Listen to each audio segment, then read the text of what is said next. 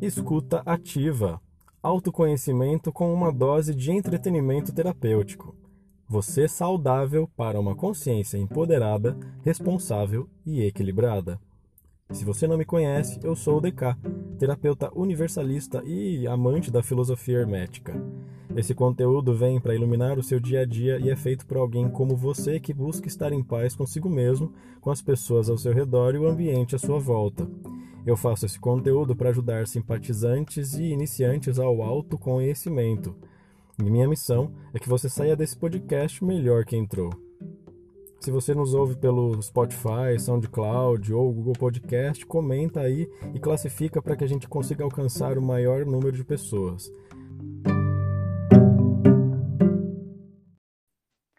Começando então o podcast Escuta Ativa aqui pela Rede Integrativa. Ah, e estamos aqui com o nosso convidado para falar sobre magia do caos, o Fábio Donaire. Fábio, bem-vindo ao podcast. Como você está? Olá a todas e a todos. A gente tentando resolver o problema aqui da comunicação. Estou bem, Ricardo. Pois Muito é. obrigado pelo convite. É... Desculpa aí a falha no Instagram, mas é isso que é magia, gente. A magia é exatamente isso. É, o que uma pessoa comum faria numa situação dessas é falar, ah, acha que tem alguma energia que não quer que a gente realize esse, esse podcast, esse vídeo, e simplesmente desistiria. A magia é a capacidade que a gente tem de não desistir e fazer com que as coisas aconteçam. Né? Não, Nossa. A gente justamente não se tornar vítima das coisas que acontecem e buscar formas de fazer com que elas aconteçam. Né? Então, é, na verdade, eu acho que é uma grande lição mágica. É, inclusive nesse momento que a gente está vivendo, as pessoas passando por tanta dificuldade. E a grande lição mágica é essa: a gente vai encontrar dificuldades pelo caminho. Se a gente é, se render às dificuldades, a gente sempre vai viver limitado por elas. Mas a gente sempre tem uma saída, né? Sempre tem uma forma de realizar aquilo que a gente é, sabe que deve realizar. E é exatamente isso fazer magia. A magia não é desistir, magia é buscar formas. Muito bom. Magicamente isso está acontecendo mesmo, né, Fábio? E olha, o que, que você pode dizer para a gente, então, sobre é, quais são os perigos de fazer magia do caos? Você tem alguma coisa a dizer sobre isso, Fábio? Olha, Ricardo, qualquer forma de magia tem os seus perigos. Não importa qual seja a forma de magia que você faça, apresenta riscos. Qual é o grande risco da magia? O risco é que toda forma de magia é uma manipulação de energia, e toda manipulação de energia, quando você tem uma, uma personalidade muito desestruturada, você vai amplificar sua desestrutura. Né? Na magia, você é como se, como se você fosse um prisma e a luz que passasse por você saísse ampliada. É, se você for um prisma desequilibrado, a luz que vai vai ser projetada no mundo ao seu redor e, que passa por você, a partir de você, é, reflete essa desestrutura, esse desequilíbrio. Por isso que muitos uh, professores de magia importantes, né, o Israel Regardie, que foi secretário da Aleister Crowley, a Diane Fortune, e, e, muitas pessoas, nomes grandes da magia ocidental contemporânea, é, depois de um determinado momento, aceitavam discípulos terapeutizados né? Quem não fazia alguma forma de terapia, algum trabalho de autoconhecimento, quem não criava mecanismos para olhar para si mesmo é, de forma consciente, é, eles não aceitavam, justamente por isso.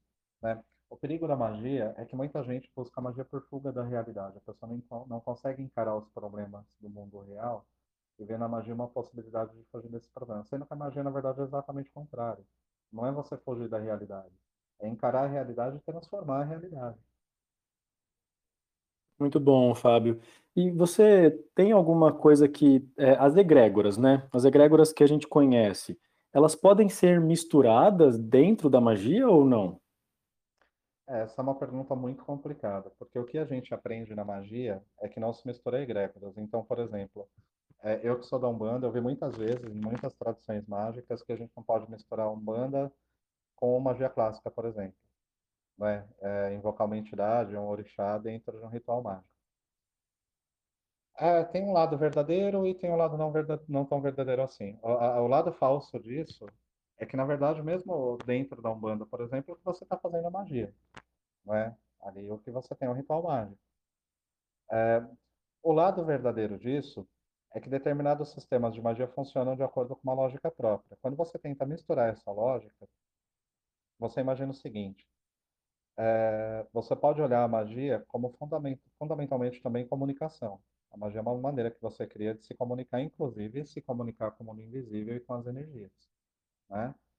É, essa comunicação com as energias e com o mundo invisível, ela vai te permitir manipular essas energias e esse mundo invisível. É, agora imagina você aqui no mundo real, no mundo das pessoas encarnadas, no mundo material, né, nesse mundo socialmente construído. Aí você aprende francês, você aprende alemão e você aprende inglês. Só que você resolve conversar com alguém e falar ao mesmo tempo as três línguas.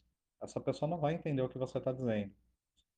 Então, é, se cada sistema de magia é como se fosse uma língua, é, e aí a gente consegue fazer uma reflexão muito boa sobre magia do caos, porque você consegue fazer uma análise estrutural das línguas, né, e descobre que todas elas têm alguma coisa em comum.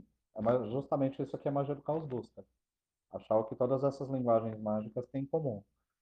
É, mas, por outro lado, a gente sabe que se a gente misturar as línguas, a não ser que seja Esperanto, né? Mas o Esperanto é uma outra língua, que foi criada tendo por base várias línguas. Mas, por exemplo, se você tentar misturar na mesma fala francês e alemão, a pessoa que está te ouvindo não vai entender o que você está dizendo. Você não consegue fazer uma, uma junção muito boa, porque as gramáticas são diferentes. Né? O alemão tem os casos lá dativo, genitivo, acusativo, o francês não tem caso. Então, a química ela não dá muito certo. O que eu recomendo para as pessoas é o seguinte: aprenda um sistema de magia e seja muito bom nele. Né? Estude uma forma de magia que te interesse.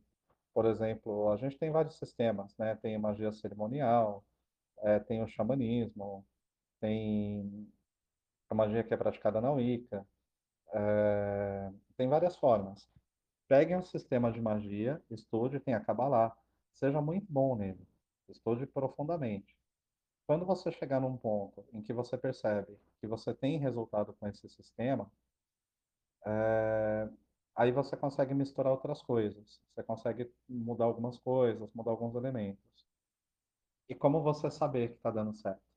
Né? Como é que você sabe que você chegou nesse dar certo da magia? Por uma razão muito simples. O aprendizado mágico te leva para a autonomia e para liberdade. A magia ela te leva para a capacidade que você tem de resolver os próprios problemas. Né? Se você percebe que você não tem tido é, é, poder de resolver os seus problemas, se você não tem tido poder de comandar a sua vida, de mudar a sua vida, né? Se você não tem poder de levar a sua vida para onde você quer, porque você ainda não chegou lá. Ainda tem coisa para aprender. Perfeito, perfeito. E existe algum preconceito, Fábio, com relação a esse tipo de prática hoje em dia? Você diz da magia no geral? Né, da magia no geral ou, ou em si na magia do caos, né? Porque a gente costuma falar de magia do caos, mas como você disse, a magia ela é uma coisa além né, da magia do caos, né? Ela é, na verdade, a magia em si. E existe um preconceito em cima de pessoas que fazem, mas por que será? Será que é porque o pessoal acha que vai fazer é, mal? É, a gente tem várias formas de preconceito, né? É um dos preconceitos que se tem com a magia, de uma forma geral. É, as pessoas acharem que é uma coisa do mal, mas eu te garanto que esse não é o maior preconceito. O maior preconceito que a magia sofre não é, por exemplo, o evangélico fundamentalista que acha que magia é coisa do diabo. Porque mesmo o evangélico fundamentalista que acha que magia é coisa do diabo, mesmo que ele ache que a fonte da magia seja o mal, ele está dizendo que magia funciona. O maior preconceito que a magia sofre é o das pessoas que dizem que não funciona. E as pessoas que dizem que não funciona, não praticaram. Né? Então, assim, você pode dizer que uma coisa funciona ou não, se você tentar. É justamente aí que vem a minha experiência com magia do caos. Né? Eu, com, por que, que eu fui fazer magia do caos? Porque eu queria saber se funcionava. Né? Então, o preconceito maior é, é, esse. Eu acho que o preconceito maior é que a gente tá num, vive num modelo de sociedade que supervaloriza a razão. E tudo aquilo que parece não passar pelo crivo da razão, de acordo com os moldes é, do, do, do pensamento atuais, é, atuais de dois mil anos para cá, né? É, parece que é o, o tal do pseudocientífico, não é? Mas o que é ciência?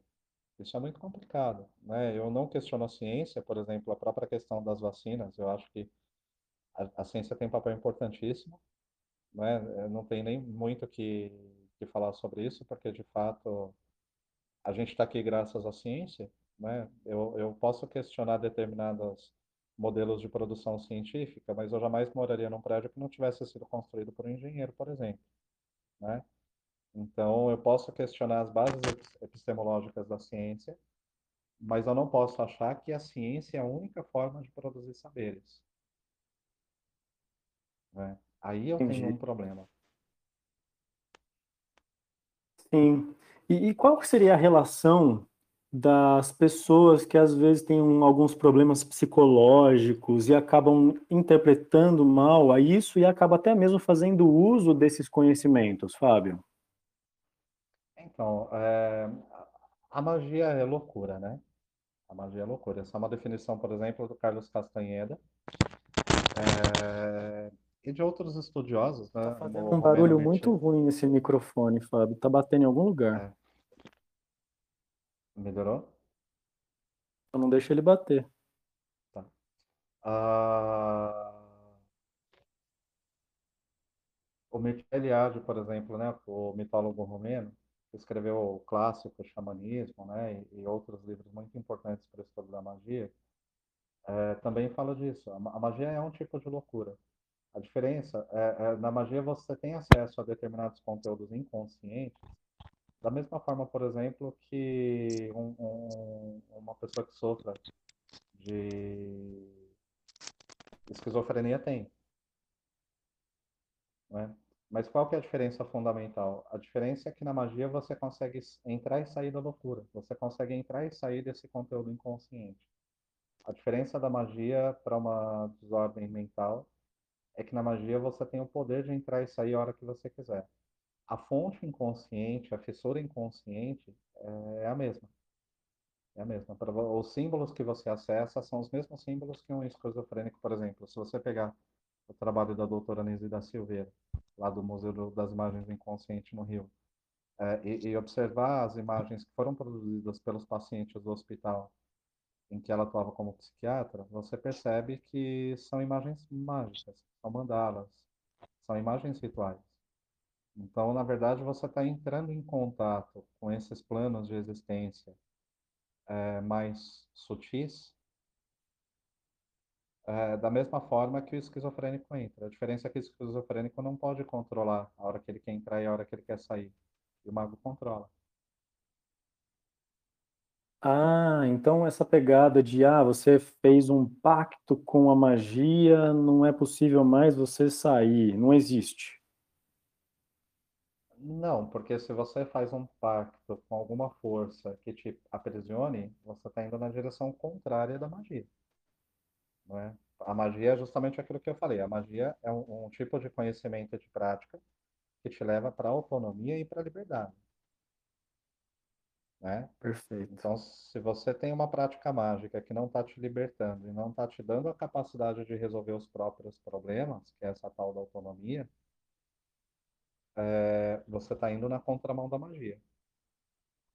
É possível Caramba. que uma pessoa, através de um sistema mágico, aprisione outra pessoa. Isso existe. Mas existe da mesma forma que a Rede Globo aprisionou as pessoas nos anos 80 com as novelas. né? É possível manipular as pessoas para que elas fiquem presas a determinada visão de mundo, a determinado sistema. Mas isso, os grandes magos que fazem isso são a mídia. Hum, então você pode dizer que também envolve um pouco de ego nessa magia, que pode ser a mesma coisa que acontece com todas as outras religiões e mídia e política, é tudo a mesma coisa. É, essa questão do ego, é, assim, eu acredito, aí, aí é uma crença minha, né? Eu acredito que a gente tem um ego e a gente tem um eu superior. O eu superior é a porção divina que existe dentro da gente, e o ego é uma coisa muito importante, porque o ego é aquilo que dá- nos dá a noção de realidade. É graças ao ego, por exemplo, e você olha para os dois lados antes de atravessar a rua. O ego te dá. A função do ego é, no... é preservar a nossa integridade física, moral, emocional, espiritual. O problema do ego é que ele é um tirano. Né? Ele, ele cumpre tão bem o papel de preservar a nossa integridade que, inclusive, nos dá uma tendência ao conservadorismo. Né? A gente acaba se tornando prisioneiro do ego. É... O ego não pode ser eliminado na magia. Não existe é, botar o ego de lado. Mas o ego tem que ser destronado. Ele não é o senhor absoluto é, do, do, do, nosso sistema. Né? Então, por exemplo, quando Aleister Crowley fala, usa a famosa frase, né? Faça o que tu queres, pois é tudo da lei. Essa frase é muito mal compreendida, porque o Crowley, na verdade, quando ele fala faça o que tu queres, esse tu aqui ele se refere não é o ego, é o eu superior. Ele está falando ali do santo anjo guardião, né, desse eu superior, que é o depositório de toda a sua memória espiritual e aquele que sabe qual é a missão da sua alma. Então, faça o que tu queres. É quase que uma, um comando que o Crowley dá para o mago, dizendo: faça a vontade do eu superior, realize a sua verdadeira vontade, cumpra a missão da sua alma, que tem muito pouco a ver com a, os desejos do ego. Né? As pessoas acham que o, a, a magia do Crowley ela leva as pessoas a serem egoístas, a fazerem qualquer coisa de forma irresponsável, sendo que na verdade é justamente o contrário. Né? Não existe sistema mágico que seja mais duro com o ego do que os sistemas deixados pelo próprio Crowley. Entendi. E uma das coisas mais faladas, né, quando se fala em magia do caos, é sobre aqueles servidores, né? O que, que você tem a dizer sobre isso, Fábio? Olha, a tendência da energia é se movimentar, não é? A, é, a natureza da energia é o movimento.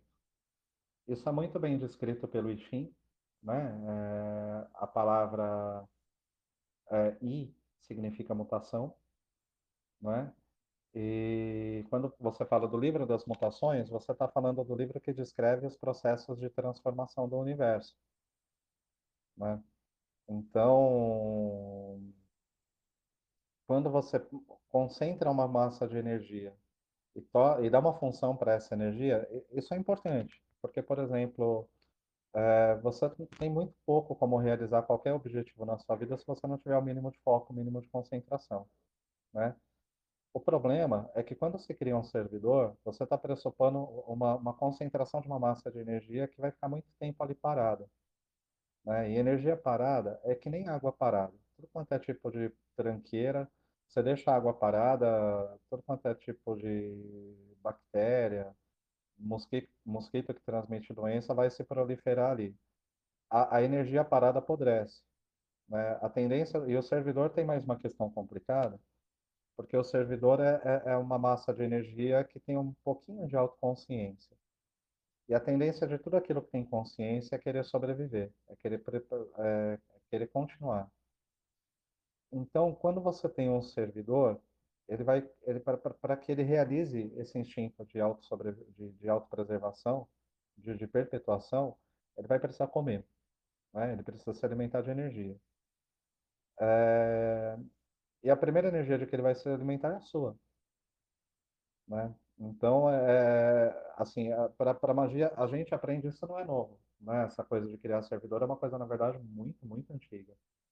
Né? Na verdade, isso é bíblico. Né? No primeiro momento lá que, do Gênesis, é, aquela parte que diz é, e Deus fez uma, uma imagem de barro, fez uma, um, criou o homem do barro e insuflou o princípio vital pelas narinas, na verdade, aquilo é uma metáfora da Kabbalah para a criação daquilo que seria conhecido na Kabbalah posteriormente como Golem, né? e que não passa de um servidor mágico, não passa de um servidor astral.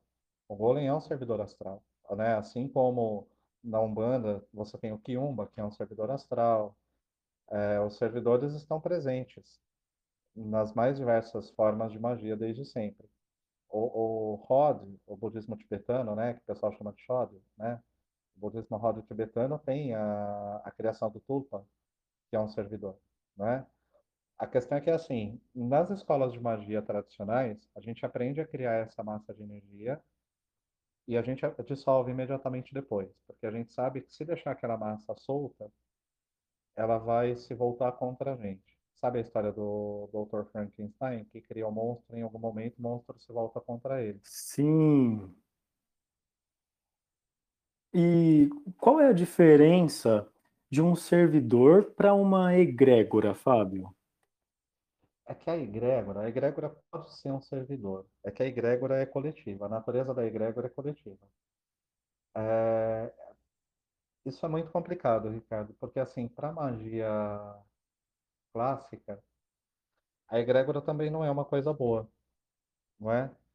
Porque para magia mais é, tradicional, quando você cria uma egrégora, você também está aprisionando energia. Né? É... A egrégora ela é boa quando ela serve a um propósito por um tempo limitado. Quando você estabelece que ela vai servir aquele propósito durante pouco tempo. Porque quando a egrégora começa a crescer muito, ela também vai querer se alimentar. E o que a egrégora gera nas pessoas para que ela se alimente? Fanatismo. Né? É... Tem um livro, um filme que chama A Onda, que fala de uma experiência de um professor que tenta re reproduzir uma experiência neonazista. Exatamente é, aquilo que, que aparece no filme, quem não viu, eu recomendo muito. Exatamente o que aparece no filme A Onda é, é uma forma, é uma ilustração muito boa do que acontece quando você fica alimentando uma egrégora. As pessoas vão perdendo o discernimento, vão perdendo a individualidade, vão perdendo o senso crítico e cada vez mais é, cedem acriticamente as regras daquele grupo, né? Então a, a egrégora ela era como um servidor, era criada com uma função específica, mas por um grupo. O servidor é criado individualmente. Quem cria servidor tenta alimentar o servidor usando energia de terceiros. Então, por exemplo, eu crio um servidor que eu digo para as pessoas que ele é um servidor que vai te trazer prosperidade. E aí eu pego o sigilo desse servidor e passo para um grupo de pessoas X para que essas pessoas alimentem o meu servidor. Mas eu não posso esquecer que a partir do momento que eu criei o servidor, o vínculo direto desse servidor é comigo que criei. Se de repente esse grupo de pessoas que está servindo de comida, né, que são literalmente latinha de sardinha do servidor, se esse grupo de pessoas deixa de alimentar esse servidor, ele vai buscar comida em mim, só que com uma diferença, porque agora ele cresceu muito, né, porque ele serviu a um grupo de pessoas, então ele é muito mais forte que eu enquanto indivíduo. Então, pode ser ruim a utilização de um servidor, é isso que eu entendi? Nossa, está fazendo ruído ainda, Fábio, o microfone. Tá. É... Então, pode ser ruim a criação de um servidor? Depende. Depende de como você cria, depende de por que, que você cria.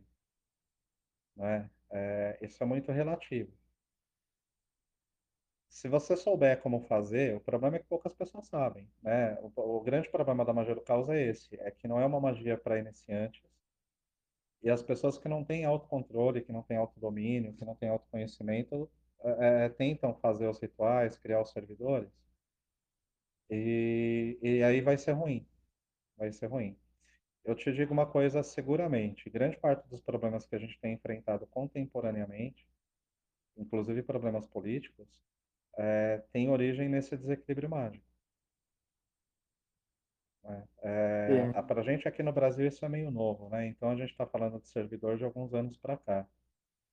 Mas na Inglaterra, eu morei um tempo no Reino Unido e, e há muito tempo, por aquelas bandas, Alemanha, é, esse tipo de magia que agora está virando moda no Brasil já era muito comum não é? E o que a gente via nos grupos de adolescentes que praticavam principalmente magia do caos era sempre um desequilíbrio muito grande na vida mesmo, sabe? Na vida, assim, na, na nas relações sociais, na questão de trabalho, é, né? pessoas que dificilmente conseguiam fazer germinar as sementes que elas plantavam. Né? E a magia é o contrário. Né? Qual que é o maior indicador de que a magia que você pratica é uma magia bacana. É o fato de que aquilo te traz saúde, te traz prosperidade, te traz coisas boas. Entendi, entendi. Então depende muito da intenção de quem criou. Ou seja, Se eu utilizar um, um, um servidor astral que já existe, que é, que é público, e as pessoas que estiverem compartilhando desse servidor comigo tiverem alguma intenção negativa, essa intenção negativa também vem para mim de alguma forma ou não? Não, porque o servidor é maior do que o indivíduo. Né? O servidor tem a questão do contrato, quando ele é criado, e ele vai cumprir exatamente aquilo que está no acordo. O maior risco para quem utiliza um servidor está em quem criou o servidor.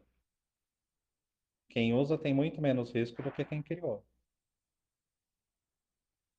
Tem vários servidores públicos aí, né? Eu, eu acredito que, não sei se vocês já conheceram, mas tem um chamado Abralas, que é um dos mais famosos.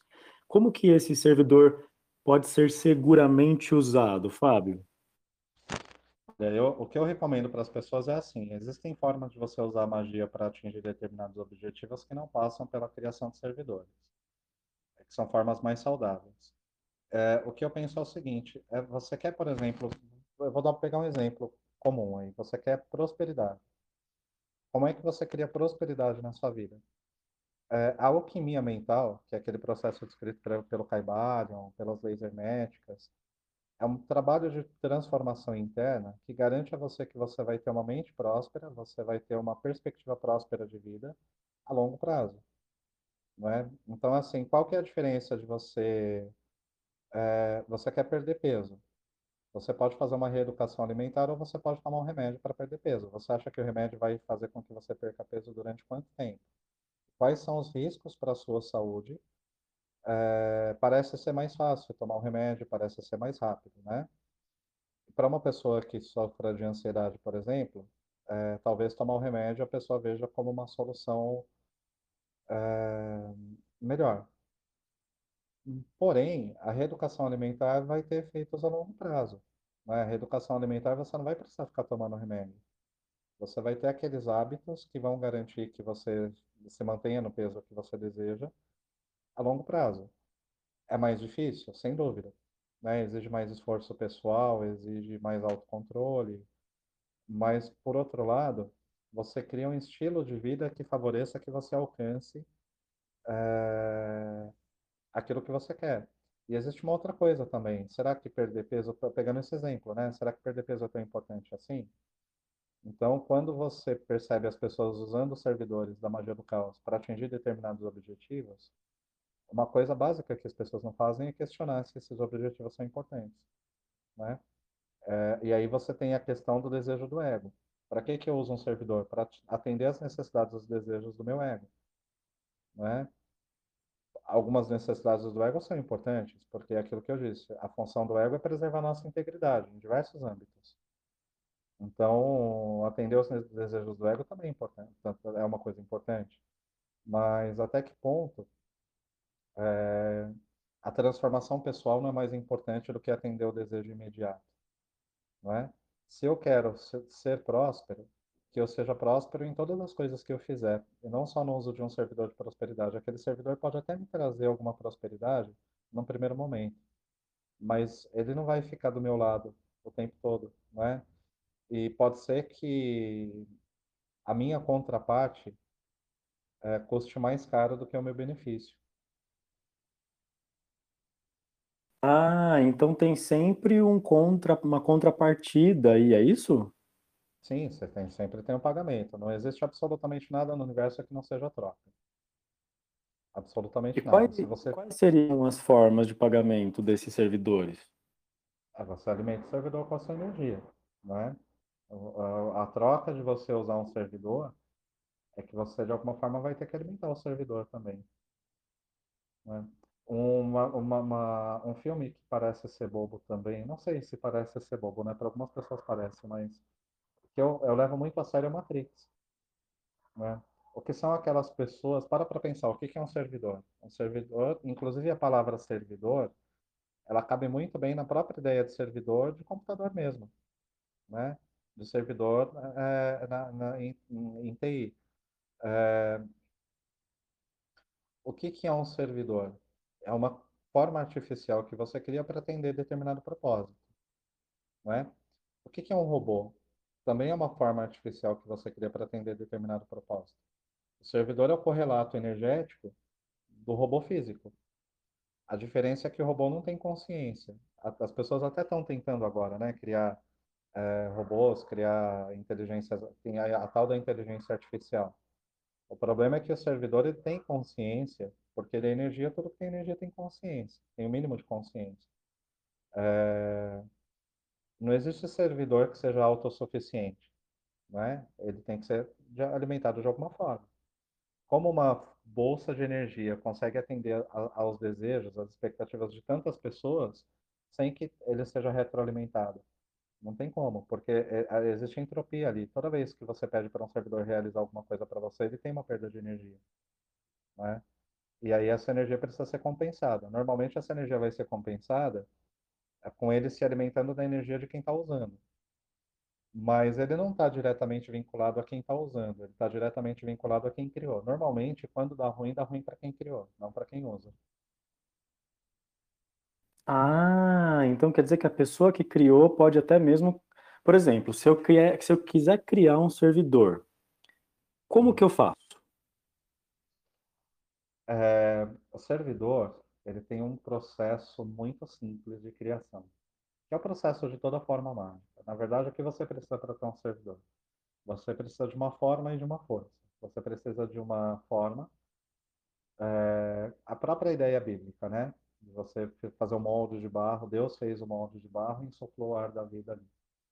Então você precisa de, é, criar uma forma mental e você precisa enxertar essa forma com energia. Essa energia é que vai fazer com que essa forma se anime. Sabe o Frankenstein, quando você cria o monstro, mas você precisa colocar aquele para-raio e conectar aquilo no monstro para que quando o raio cair no para-raio o monstro ganhe vida? É exatamente assim que é feito um servidor. Você é, estabelece um contrato, você dá uma forma para ele, dá uma cara, dá uma característica física, dá movimento, é, e aí você vai precisar colocar energia nisso para que isso ganhe autonomia, para que isso consiga ganhar vida e fazer aquilo que você quer que ele faça. É, mas assim, toda criação mágica ela vai passar por força e forma. Não importa se seja o servidor ou não. Para você criar qualquer coisa magicamente, é, você tem que dar a forma que você quer. Não é assim que a PNL fala, né? Você quer uma casa. O que, que a PNL te ensina?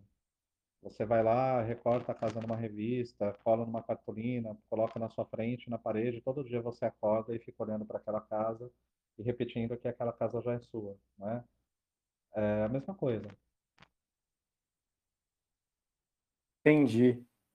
Então, é, a utilização de um servidor que você criou, ela pode ser mais saudável do que a utilização de um outro que outra pessoa criou. É isso que eu entendi? Não, a, na verdade o que acontece? A utilização do servidor, é, na verdade quem criou pode ter mais problema, porque é justamente aquilo que eu disse. Imagina o seguinte, você tem um filho, e esse filho sabe que é seu filho, né? Se você abandonar o, imagina que você é um homem heterossexual casado com uma mulher e vocês têm um filho. Né? Aí você se separa, você vai pagar pensão. Né? Quando você cria, você cria, você dá luz a uma criança, você é responsável por ela. A diferença é que nós, seres encarnados, temos como abandonar a criança, né? Que é péssimo, mas a gente abandona. O servidor, ele ele está conectado a você no nível astral. Então você não tem como abandonar o servidor. Você criou, ele está intrinsecamente conectado a você até que ele seja é, dissolvido. Não é? Ele, ele é como se ele, ele te farejasse, ele sabe onde você está, ele, ele, ele, é como se ele fosse quase que uma extensão sua. Então, é, quando ele precisar de energia para continuar existindo e ele não encontrar energia, ele vai em busca de quem criou. Né? Ele vai sugar a energia de quem criou. Certo, certo. E, bom, existe alguma coisa envolvendo a astrologia ou algum outro conhecimento dentro da magia do caos também, Fábio? É, assim, a magia do caos parte do princípio de que tudo é paradigma, né? Tudo é uma, um modelo. Então, a, a magia do caos ela se pretende um metamodelo. é mais ou menos o seguinte: a, a ideia da magia do caos é, voltando, por exemplo, que eu falei de, de idiomas, se você descobre a estrutura por trás de todos os idiomas, é, você acha que você pode falar qualquer língua. Isso é uma fantasia, a gente sabe que isso não, não acontece no mundo real, né? Mas a magia do caos adota absolutamente todos os outros sistemas, inclusive a astrologia, como paradigmas. Então, o mago do caos ele pode usar astrologia ou pode usar qualquer outra linguagem simbólica, qualquer outro alfabeto simbólico. Né? Ele pode usar astrologia, pode usar o alfabeto do candomblé no, na figura dos orixás, pode usar o, símbolos da Kabbalah, do tarô, né? porque, na verdade, todos esses repertórios simbólicos eles são ferramentas do ponto de vista da magia do caos, é, são, são idiomas que você pode falar dentro da magia do caos. Então a relação com a astrologia é essa. Mas, por exemplo, o mago do caos normalmente ele não acredita é, numa astrologia que determine ou que pelo menos é, expresse quem você é. Dificilmente você acha um mago do caos que seja um mago do caos mais praticante há mais tempo. É, dificilmente ele vai falar, por exemplo, de fazer uma pastral para se autoconhecer. Porque para a magia do caos isso não existe. É, eles usam a astrologia como se fosse um sistema de signos, um conjunto de signos, e não, entre aspas, uma, uma realidade. Né? Porque a, para a magia do caos não tem uma realidade. Entendi. Então, o, as leis que regem são aquelas da, do hermetismo, né? Então, a astrologia está dentro do hermetismo também. É, e assim, a gente não pode confundir é, porque é aquilo que eu disse, as leis que regem a magia de uma forma geral, de uma forma mais ampla, são aquelas bem descritas pelo Caibalion, né? Agora, para a magia do caos, o próprio Caibalion é só mais um paradigma. Então, são coisas separadas. Se você falar da magia de uma forma geral, você tem o Caibalion como um estudo da estrutura lógica por trás daquilo. Uhum. E a psicodelia, muitas pessoas falam que a utilização, né, de algumas substâncias, elas também têm a ver com a magia do caos. Isso é verdade? Olha, é assim, é, você tem o que se chama na magia do caos o estado de gnose, né, que é um estado de percepção da realidade alterado, que pode ser provocado, sem dúvida, com determinadas substâncias. É, isso também não é da magia do caos, não é uma coisa que o xamanismo, por exemplo, faz há muito tempo e não só o xamanismo, uma coisa que poucas pessoas sabem, mas as religiões de matriz africana que deram origem ao candomblé, não candomblé, mas as religiões em África que deram origem ao candomblé, era muito comum nessas religiões você usar substâncias que alteravam o estado de consciência para ter contato com, com os orixás, com outros deuses ali. É, a questão é que hoje o que acontece é que muita gente que curte um barato, sei lá, tomar um ácido, é, encontrou na magia do caos uma forma de legitimar o fato de que gosta de tomar um ácido. Eu não tenho absolutamente nada contra, eu já tomei ácido, eu já tomei uma porção de coisa também. Né? Eu sou a última pessoa do mundo a, a condenar qualquer tipo de coisa. Mas eu acho que primeiro as pessoas precisam separar. Né? É, não precisa, se você curte fumar um beck, você não precisa legitimar o fato de você gostar de um beck na magia ou no xamanismo, seja lá no que for, né? Dá para você falar, olha, gente, eu gosto de fumar maconha e tá tudo certo, né? Você tem todo o direito do mundo, você é absolutamente livre e você não está prejudicando ninguém com isso. É... O que acontece é que, assim, quando uma substância que altera o estado de consciência é de fato importante na magia, quando o estado alterado de consciência vai provocar alguma transformação na, na sua consciência. Né? Aquele estado alterado vai fazer com que você se olhe de outra forma, vai fazer com que você se desenvolva de alguma forma, é, quando você tem algum ganho com aquilo. Quando você simplesmente usa alguma substância para continuar tendo exatamente a mesma vida que você tem, aquilo não faz parte da magia. Né? Ali, ali é uma outra coisa que não tem nada a ver com magia. Então, é, eu sou a favor, sim, sem dúvida. Não, nem a favor nem contra. Eu acho que cada um tem o direito de usar o que quiser.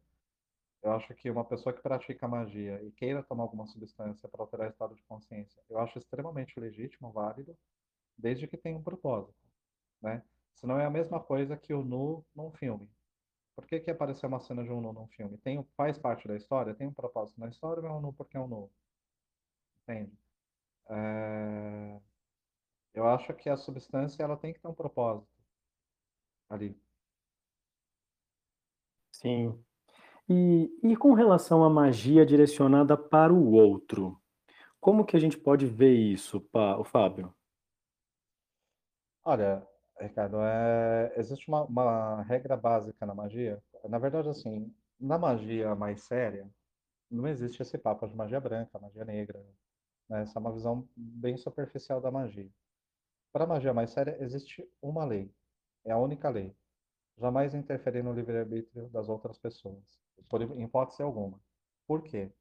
Justamente porque, assim, por que que a gente está aqui? Eu, você e todo mundo, né?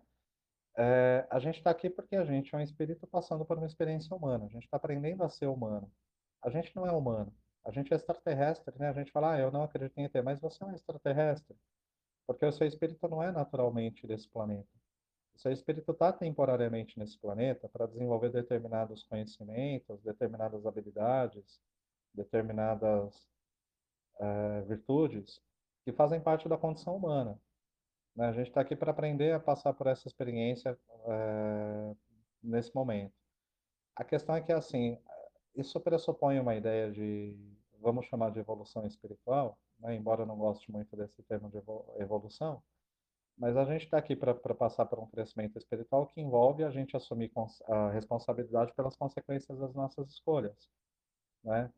A questão é que, assim, eu só cresço espiritualmente se eu assumir responsabilidade pelas consequências da- das minhas escolhas, logo, eu preciso escolher né? O livre-arbítrio é uma coisa fundamental, é um direito espiritual de todas as pessoas, é um direito cósmico. A gente fere as regras, a moral cósmica, a ética cósmica, quando a gente eh, tira da outra pessoa o livre-arbítrio. Então, se eu te manipulo, por exemplo, se eu faço um feitiço amoroso para você, né, para que você fique comigo, eu estou te tirando o direito de escolher se você quer ficar ou não, né? E, então eu tô, tô mexendo com a sua missão de alma. E aí é uma coisa muito séria. Sem dúvida, eh, existe uma justiça cósmica que vai interceder, aí que vai interferir nesse processo, né? A única forma de magia do mal, de fato, é interferir no livre-arbítrio de quem quer que seja. É manipular a pessoa para fazer uma escolha que ela não faria se não fosse através do processo mágico. E sem contar que isso é muito é a mesma coisa que você tem, você tem uma arma que outra pessoa não tem, e aí na briga você tira a arma e mata a pessoa, né? É muito desonesto. Porque se eu faço uma magia, por exemplo, para fazer com que uma pessoa fique comigo, eu posso estar usando uma ferramenta que essa pessoa não tem, ela não tem conhecimento, ela não tem controle. Talvez ela não vá ter como descobrir, né? Então é é de uma desonestidade absurda. Entendi. E tem alguma relação da magia sexual com a magia do caos ou os servidores astrais, Fábio? Ah, Tem, porque a magia sexual é uma forma de você liberar energia. Então, quando você cria aquele servidor, aquela ideia que eu disse de forma, né, de força e forma, você dá uma forma para o servidor. Uma das formas mais eh, melhores que você tem de colocar energia naquele servidor é através da magia sexual, né? Eh, seja através da, do sexo com outra pessoa, seja através da masturbação. Mas a magia sexual, ela não é também exclusividade da magia do caos, não. É uma coisa presente na magia em todas as tradições, desde praticamente da pré-história. né? Desde, eh, e as pessoas, quando a gente fala de magia sexual, as pessoas pensam imedi- imediatamente em Tantra, na Índia. Eh, e não, né? Eh, todas, praticamente todas as formas de magia, todos os sistemas de magia criados, tinham junto alguma forma de, de, de manipulação de energia através do ato sexual. Feito. Dentro da magia do caos também tem a utilização de instrumentos, né, de encantamento de instrumentos, não é isso? Então, a magia do caos parte do princípio de que não tem um modelo pré-determinado de se fazer magia. Então, você pode usar ferramentas. Eu vou te dar um exemplo de um ritual real. É, eu conheço uma pessoa que é praticante da magia do caos que encantou é, um balde de um balde de lava-roupa, um balde de plástico, né? O instrumento mágico dessa pessoa é um balde de plástico. É possível, dentro do, do paradigma da magia do caos é possível. Então você não tem ferramentas mágicas como em outros sistemas. Por exemplo, eu cresci no sistema de magia que a gente tem algumas ferramentas clássicas, né, que é a espada, cajado, cálice, é, que a gente tem que ir conquistando, né? É, dentro do sistema que eu aprendi, eu não posso simplesmente ir numa loja, comprar uma taça e usar. Essa taça é resultado de uma conquista. Eu tenho uma tarefa a ser cumprida, um desafio a ser cumprido, que faz com que eu mereça ter essa taça. É, eu não estou dizendo também que esse sistema é o melhor, né? Pode ser que no seu sistema você compre uma taça e vai funcionar do mesmo jeito.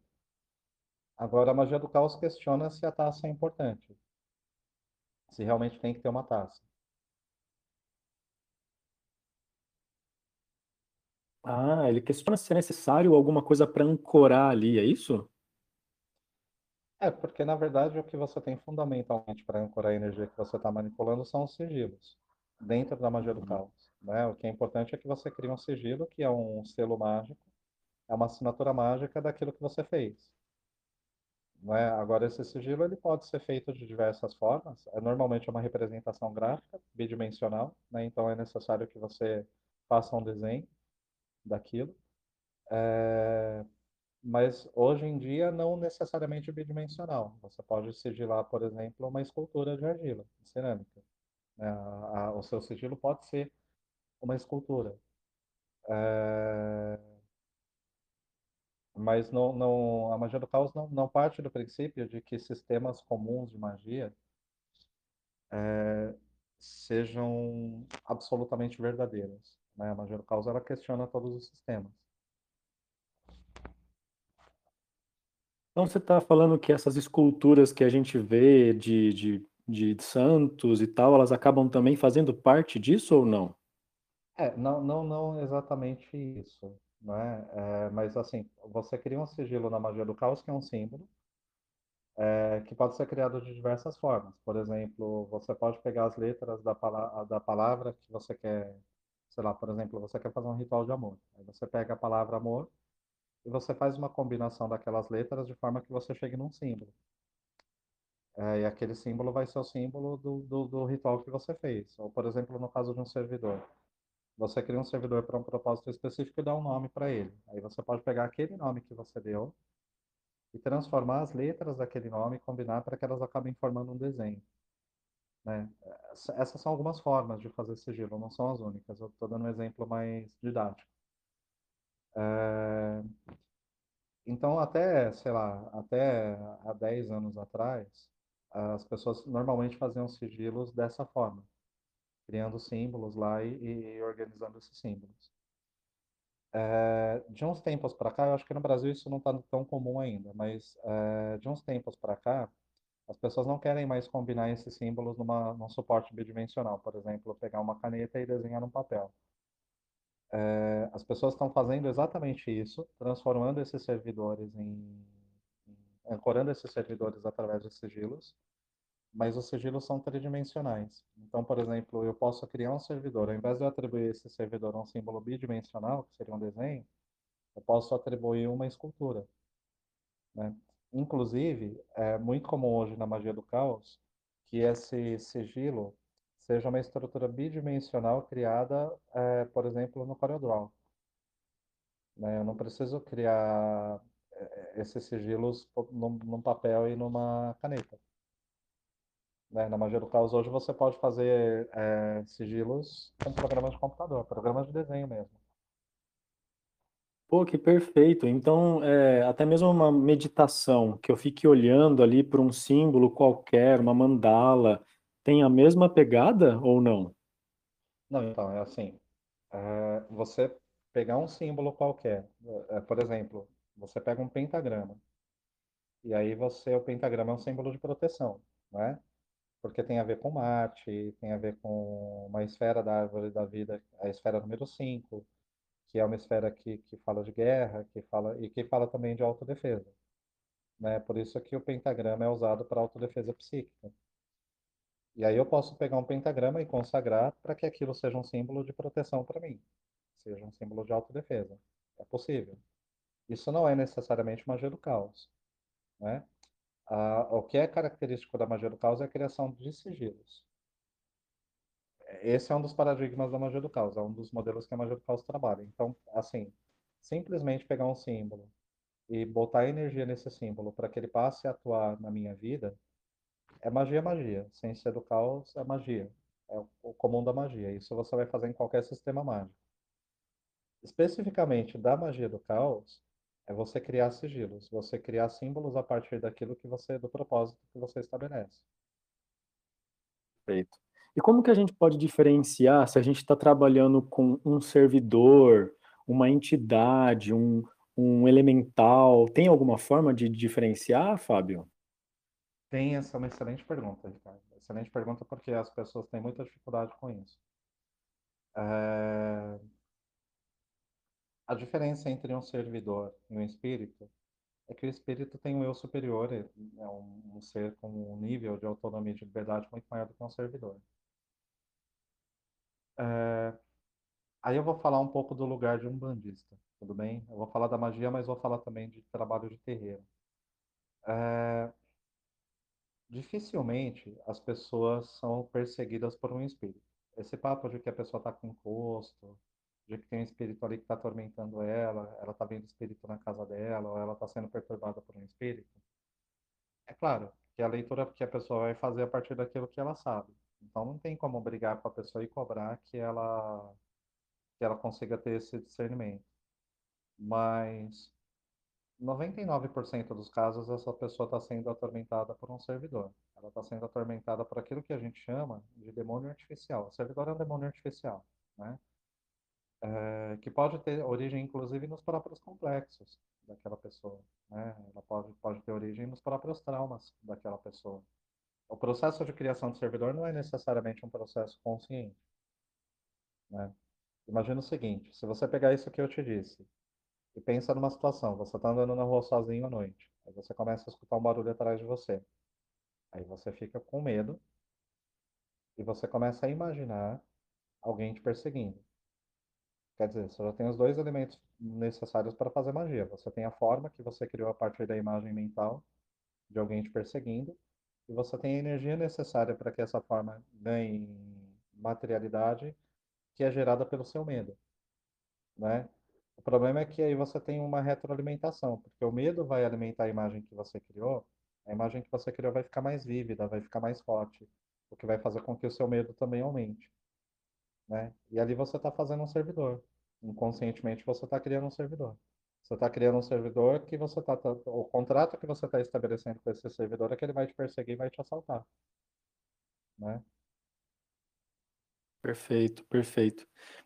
E tem como a gente distinguir uma egrégora de divindade?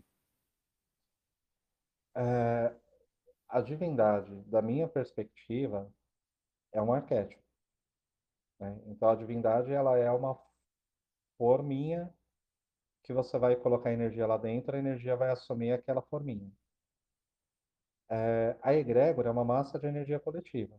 Então, para que eu tenha uma egrégora, eu preciso juntar um grupo de pessoas e começar a alimentar essa egrégora a partir desse grupo de pessoas. Então, por exemplo, Jesus Cristo é uma divindade ou é uma egrégora? É as duas coisas. Você tem Jesus Cristo como egrégora, porque é um grupo de pessoas rezando e falando Jesus me salva. Né? E aí você cria uma egrégora que, inclusive, é uma egrégora que deve estar maluquinha nesse momento, porque é uma egrégora que não entendeu se ela tem que abraçar as pessoas e amar como se não houvesse amanhã, ou se ela tem que pegar em arma e sair matando bandido porque bandido bom é bandido morto. Né? É uma egrégora que deve estar com bastante, bastante confusa ali. É... Só que você também tem a representação do Cristo como um símbolo, né? como uma representação arquetípica de um princípio solar, do logo solar. Então, você tem as duas coisas. Se você se conecta com esse Cristo do logo solar, com esse Cristo arquetípico, você está se conectando com o nível de consciência ampliada da humanidade, que é a tal da volta do Cristo, né? É, é a humanidade que dá um salto de consciência. É... E que, obviamente, o salto de consciência é na direção de igualdade de condições, de justiça social. Mas você também tem o Cristo egrégora, que é esse Cristo todo confuso aí que está dividido entre salvar ou matar as pessoas, né? Que hora é alimentado para salvar, hora é alimentado para matar. Ali é uma egrégora, é um servidor coletivo. Perfeito. E como terapeuta, né? Eu como terapeuta, ou você, ou as pessoas que estão aqui nos escutando, como que a gente pode trabalhar com isso com os nossos assistidos, Fábio? É, eu acho que a principal função do terapeuta é trazer essas subpersonalidades para a consciência.